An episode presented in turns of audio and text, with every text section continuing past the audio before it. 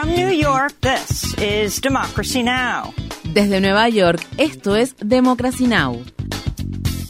Democracy Now! es un noticiero internacional de radio y televisión que se transmite desde Estados Unidos a través de Internet en democracynow.org. Welcome to Democracy Now!, democracynow.org. Bienvenidos a Democracy Now! en español democracynow.org barra es. El informativo de Guerra y Paz con Amy Goodman.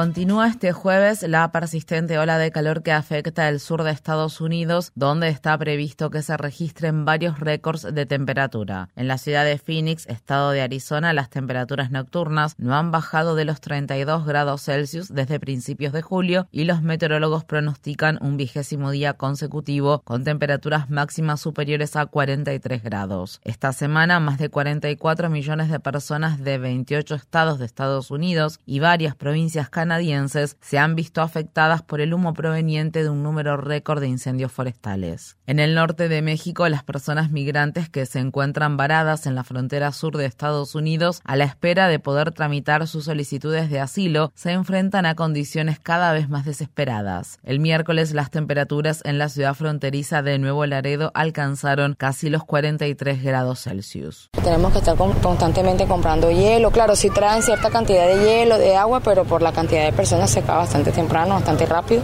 y nos toca pues estar constantemente consumiendo bebidas frías, todo como para nivelar la temperatura del cuerpo. Pero el resto del día, sinceramente, decaídos, deshidratados.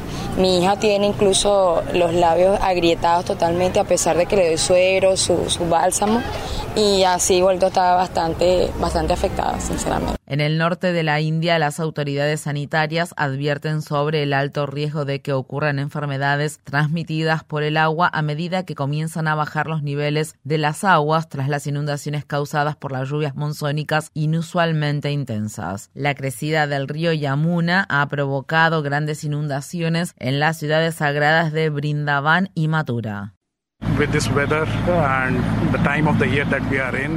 Debido a estas condiciones climáticas y a la época del año en la que nos encontramos, es muy probable que se propaguen enfermedades contagiosas, especialmente infecciones virales, gastrointestinales y cutáneas.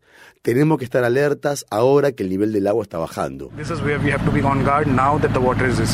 Mientras tanto, la Agencia Espacial Europea advierte que la intensa ola de calor que afecta al continente europeo no va a terminar pronto. En Ucrania, una persona murió y más de 20 resultaron heridas luego de que las Fuerzas Armadas rusas lanzaran una tercera noche consecutiva de ataques contra Nikolayev y Odessa, dos ciudades portuarias situadas a orillas del Mar Negro. El Ministerio de Defensa ruso advirtió el miércoles que los buques que ingresen en los puertos ucranianos del Mar Negro serán considerados partes del conflicto bélico. La amenaza se produjo luego de que el gobierno ruso se retirara de la iniciativa de granos del Mar Negro, un pacto que permitía a Ucrania exportar alimentos y fertilizantes de forma segura a través de los puertos de dicho mar. El presidente ucraniano Volodymyr Zelensky acusó el miércoles a Rusia de atacar de manera deliberada los hilos de grano ubicados en los puertos del Mar Negro.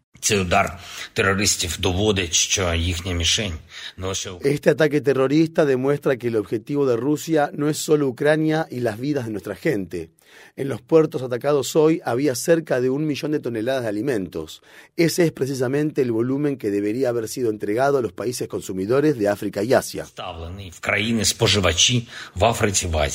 En Kenia, los medios de comunicación locales informan de que al menos seis personas murieron el miércoles al iniciarse una protesta de tres días contra la subida de impuestos y el aumento drástico del costo de vida. Las manifestaciones antigubernamentales que se desarrollan en la capital Nairobi y en otras ciudades del país han provocado el cierre de escuelas y comercios. La semana pasada, al menos 14 personas murieron en las protestas, 10 de ellas a causa de disparos de la policía. El líder opositor Raila Odinga convocó las protestas después de que el presidente William Ruto anunciara la subida de impuestos el mes pasado. Estas fueron las palabras expresadas por un manifestante en Kibera, un asentamiento situado en los suburbios de Nairobi.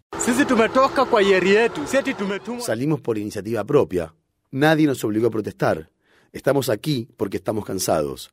Si quieren, que simplemente vendan el país y que cada uno reciba su parte y haga planes por su cuenta.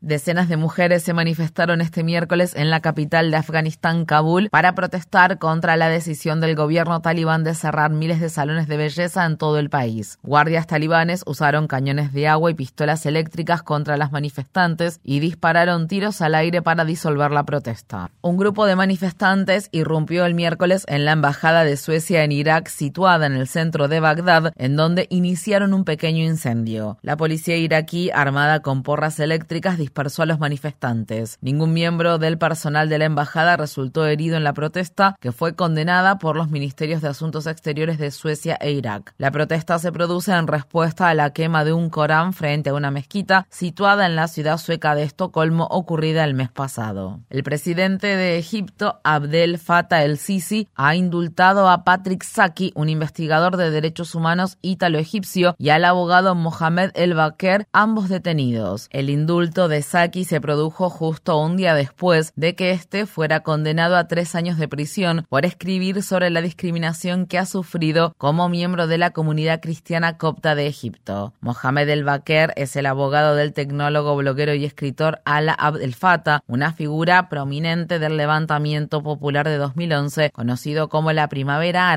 Y el preso político más destacado de Egipto. El-Baker fue detenido en 2019 y condenado a cuatro años de cárcel en 2021 por su labor en defensa de El Fatah. Visite nuestro sitio web democracynow.org barra es para ver las entrevistas que mantuvimos con Ala Abdel Fattah y nuestra cobertura sobre su caso. El rey de Marruecos invitó al primer ministro israelí Benjamín Netanyahu a una visita oficial de Estado. La invitación del rey Mohammed VI se anunció apenas dos días después de que Israel reconociera la soberanía de Marruecos sobre el Sahara Occidental, un territorio que Marruecos ocupa desde 1975, haciendo caso omiso a resoluciones de Naciones Unidas y al derecho internacional. En Perú, decenas de miles de manifestantes salieron el miércoles a las calles de Lima para exigir la dimisión de la presidenta interina del país, Dina Boluarte. Boluarte llegó al poder tras la destitución del presidente izquierdista Pedro Castillo, ocurrida en diciembre de 2022. Decenas de manifestantes murieron a manos de las fuerzas de seguridad peruanas durante las protestas que se desataron en ese entonces.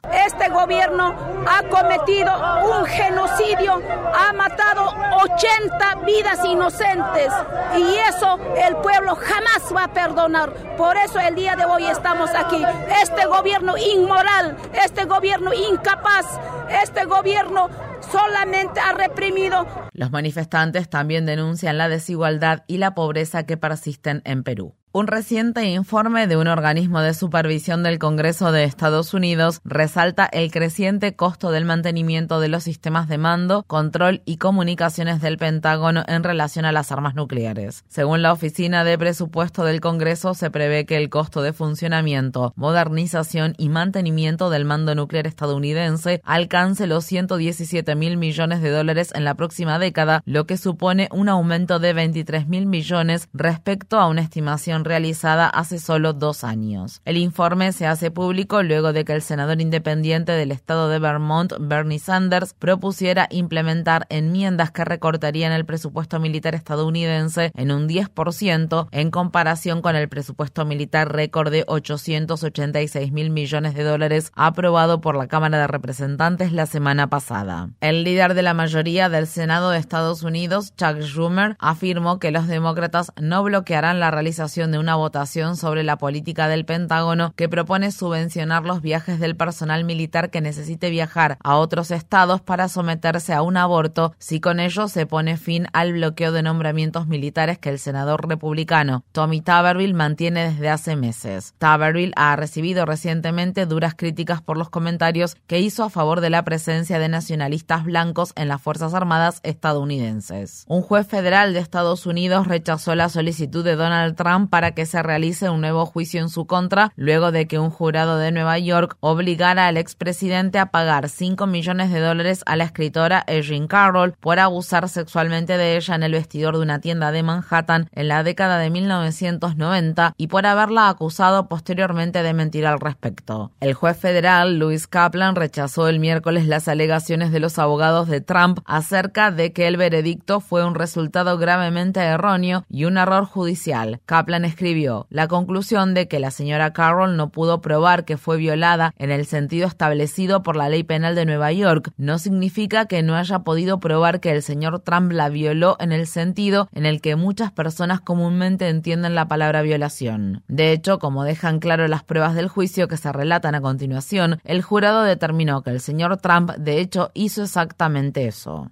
En Estados Unidos, en el estado de Mississippi, un joven inmigrante de 16 años murió el viernes tras resultar herido mientras trabajaba en una planta de procesamiento de carne avícola de la ciudad de Hattiesburg. Duban Thomas Pérez era un estudiante de secundaria que llegó a Estados Unidos hace seis años procedente de Guatemala. Testigos del hecho afirman que la lesión mortal que sufrió el adolescente se produjo mientras limpiaba maquinaria pesada que había quedado encendida, lo que aparentemente supone una grave infracción de las normas de seguridad. Varios estados de Estados Unidos han revocado recientemente protecciones contra el trabajo infantil, pero la ley de Mississippi no permite emplear a menores en mataderos y plantas de empaquetado de carne. Visite nuestro sitio web democracynow.org barra es para ver la entrevista que mantuvimos sobre el trabajo infantil en Estados Unidos con Hannah Dreyer, periodista del periódico The New York Times galardonada con un premio Pulitzer. La ciudad de Nueva York acordó pagar más de 3 13 millones de dólares para resolver una demanda interpuesta por más de mil manifestantes que participaron en las protestas que se desataron en 2020 luego del asesinato de George Floyd. Los demandantes alegaron que fueron víctimas de actuaciones policiales agresivas que violaron sus derechos civiles y constitucionales. El acuerdo, anunciado este jueves, representa la mayor suma compensatoria en la historia de Estados Unidos en una demanda colectiva interpuesta por manifestantes. Investigadores del Gremio Nacional de Abogados examinaron miles de publicaciones en redes sociales y videos de cámaras corporales y helicópteros de la policía. El equipo de investigadores documentó numerosos casos de uso indebido de la fuerza por parte de agentes de la policía de Nueva York que fueron filmados golpeando a manifestantes con porras, lanzando gas pimienta y utilizando agresivamente una práctica policial de encapsulamiento para atrapar y detener a manifestantes de forma masiva. El acuerdo de este jueves es independiente de otro caso que la ciudad resolvió en marzo con cientos de personas que fueron acorraladas, golpeadas y arrestadas por agentes de la policía de Nueva York en una protesta que se llevó a cabo en junio de 2020 en el distrito del Bronx. En el ámbito laboral, miembros de la Alianza Internacional de Empleados de Escenarios Teatrales votarán esta semana la autorización de una huelga que podría paralizar los espectáculos y giras de Broadway previstos a partir de este fin de semana. La huelga afectaría a unos 1.500 sindicalistas que trabajan como tramoyistas, peluqueros,